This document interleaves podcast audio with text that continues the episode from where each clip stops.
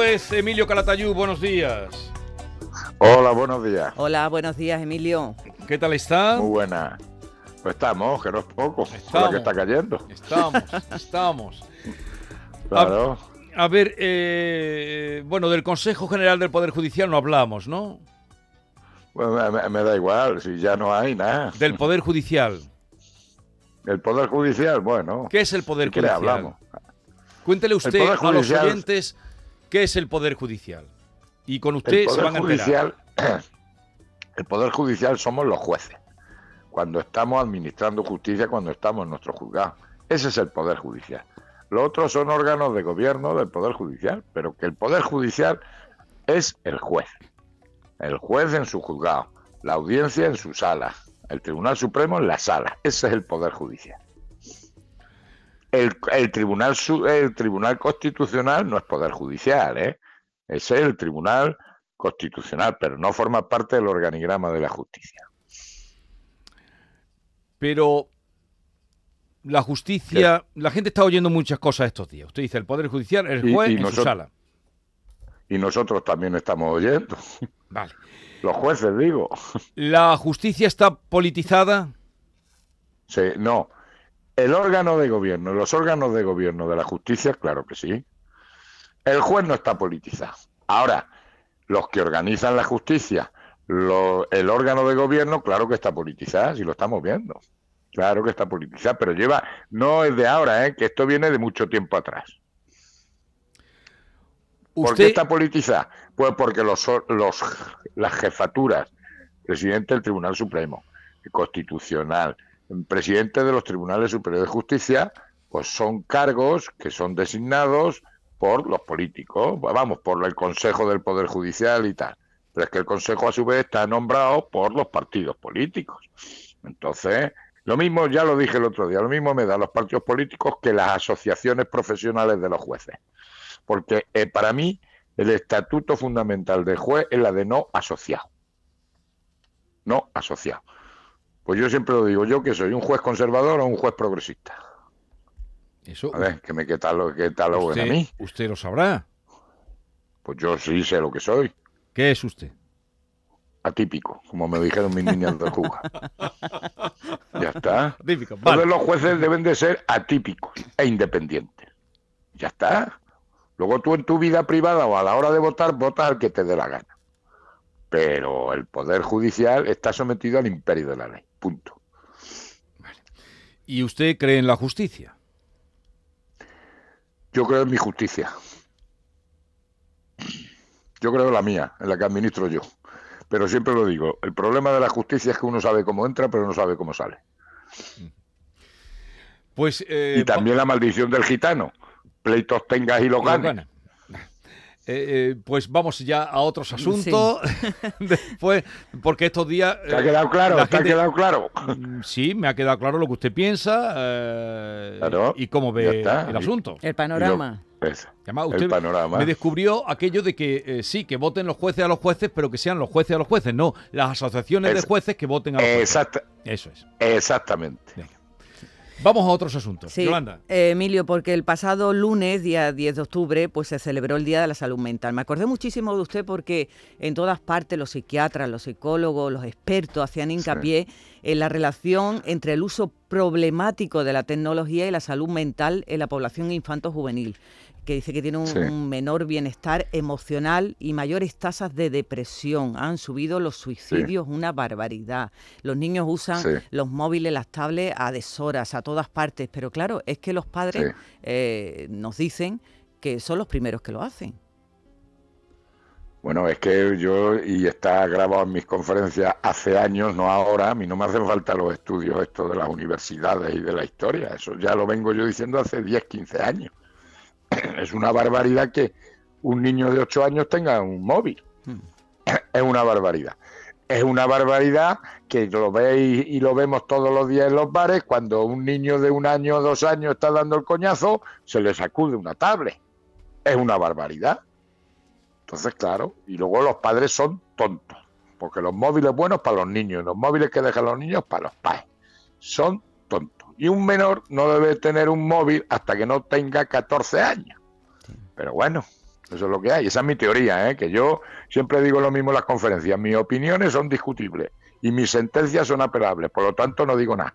Pero es una barbaridad que una criatura de 8 o 10 años pues tenga un móvil. Hasta el 32%. Un móvil, estable o lo que sea.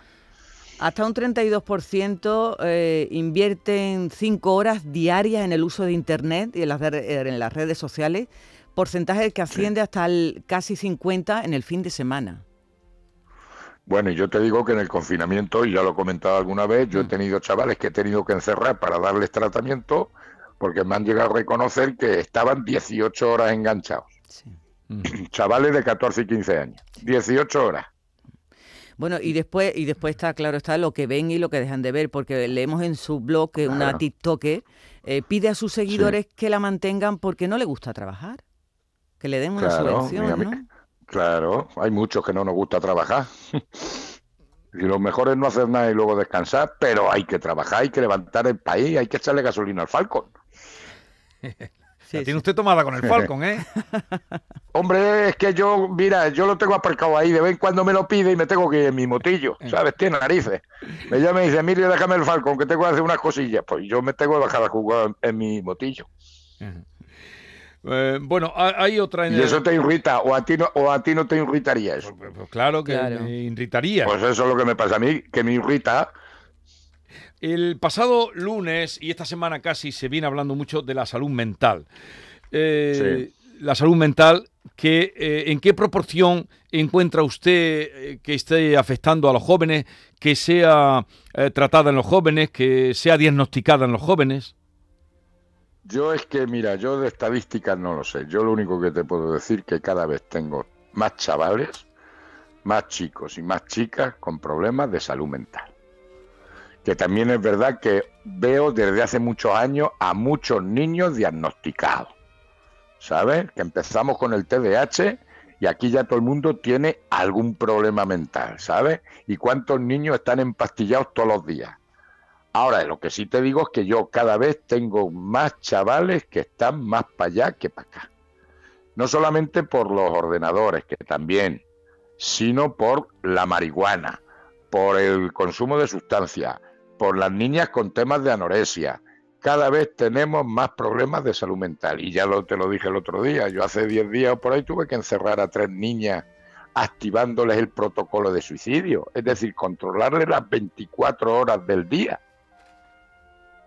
porque hemos tenido ya intentos de suicidio. Eso antes no era, no era, era muy anormal. Ahora va siendo frecuente, frecuente. Niñas de 15 años, ¿eh?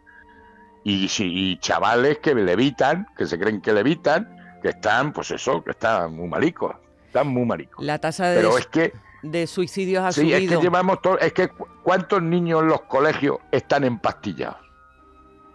y están diagnosticados. Pero eso por qué cree que es, Emilio? Pues hombre, porque... tiene que tener una causa, ¿no? Pues sí, lo que dije, se está hundiendo el imperio romano, y porque los niños pasan mucho tiempo solos, y que las tecnologías, y que están aislados, y que después no existe comunicación con los padres, y los padres también, pues teniendo al niño callaico, pues están tranquilos. Y antes teníamos miedo cuando el niño estaba en la calle y ahora cuando hay que tener miedo cuando el niño está en su cuarto y no sale. Emilio, eh... hay poco, hay poco sitio para jugar al aire. Ya no hay eh, campos de fútbol, ni hay plazas, ni historia. Hasta yo tengo una eh, en mi urbanización que toda la vida ha habido niños, ahora a, tres vecinos le molestan que los niños jueguen. Mm. ¿Cuándo es la alegría de una urbanización? Emilio, eh, yo que sé que estaba muy, eh, muy cercano al tema de la educación, también eh, nos pasamos muchas veces los padres con las actividades extraescolares de los niños. Queremos apuntarlo absolutamente todo. Muchas veces van de, una clase a otra, de una clase a otra. Leíamos en la prensa la carta de una profesora de secundaria que se queja precisamente de que hay niños que están federados y se ponen a entrenar muy tarde. Y dice piensa que no debería ser más de las 9 de la noche porque después llegan y se duermen en clase directamente. Que no dan de sí, que no rinden. claro, pero si es que los niños tienen además, que me parece muy bien, un par de horas o tres horas, pero los niños tienen que jugar y tienen que jugar en la calle a su aire. Y ya está, no tanto deporte, que además luego, mira, en fútbol, todos se creen que van a llegar a ser un Messi o un Cristiano Ronaldo. Que no, hombre, que no. Que es que los tenemos, pero es para quitarnos a los niños de en medio. Ese, ese, ese es el mérito que tienen los colegios que es que son guarderías de niños ya, y más ahora que encima ya ni tienen que estudiar, pero el caso es tenerlos ocupados para que no den el coñazo. ¿Qué, tenemos hoy en la agenda? Pues yo tengo un par de choricillos que tengo que ventilar ahora. ¿Ahora? Bueno. Sí, pues nada. Cuánto vaya al juzgado ahora. A ver cómo le va. Que tengo aquí dos o tres detenidos. No, hombre, a mí me irá bien. Los peores son ellos. ¿Lo, están esperando a usted para, para tener ese encuentro? Me los, tienen, me, los tienen que traer a, pues, pues, a dos que voy a tener que encerrar. ¿Sí? Por, por maltrato a los padres. Vaya. ¿Y de qué edades estamos hablando? 15. Un día hablaremos de eso, porque cada vez también. Pero eso es todos los días, ¿eh? Pero eso es casi todos los días. Madre. Casi todos los días. Bueno, señor juez, que Dios reparta suerte. Pues eso, que Dios, reparta, suerte, y los jueces justicia. Hasta luego. Bueno. Adiós, buenos días. voy a coger la motillo que me, han llamado para pedirme el falco, ¿sabes? Entonces me tengo que bajar la motillo. Vale, vale, vale, venga. Adiós. Adiós. Hasta luego. en un momento vamos a hablar eh, con Amaya Salamanca y con Alicia Borrachero, protagonistas de la película Piel del Tambor, que se estrena esta noche en Sevilla, rodada además esta película en Sevilla a partir de la novela de Arturo Pérez Reverte.